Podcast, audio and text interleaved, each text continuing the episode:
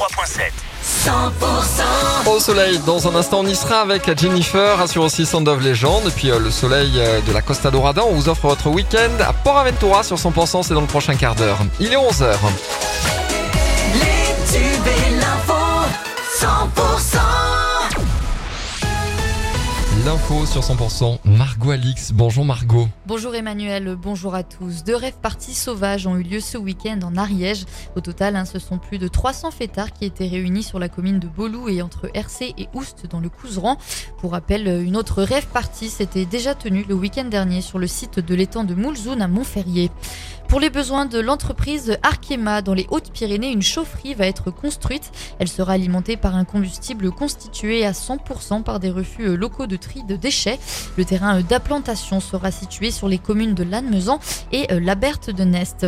Toujours dans les Hautes-Pyrénées, des militants de la CGT Santé et Action sociale ont déployé vendredi une banderole avec inscrit 64 ces noms devant le cirque de Gavarnie, un classé au patrimoine mondial de l'UNESCO. Ils ont protesté hein, contre la mise en place de la réforme des retraites sur ce site qui est très euh, fréquenté en ce moment.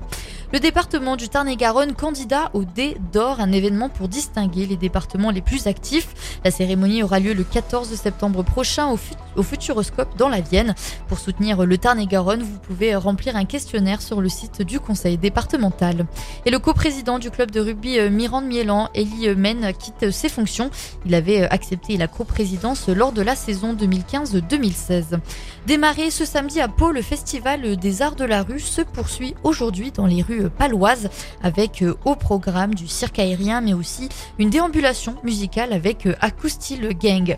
Et dans le reste de l'actualité, le parquet de Boulogne-sur-Mer s'est dessaisi au profit de celui de Paris de l'enquête sur le naufrage dans la Manche qui a fait au moins six morts parmi des exilés afghans qui tentaient de rallier l'Angleterre. L'enquête est ouverte pour homicide et blessures involontaires, aide au séjour irrégulier et association de malfaiteurs. Le bateau convoyait probablement 65 à 66 personnes à bord.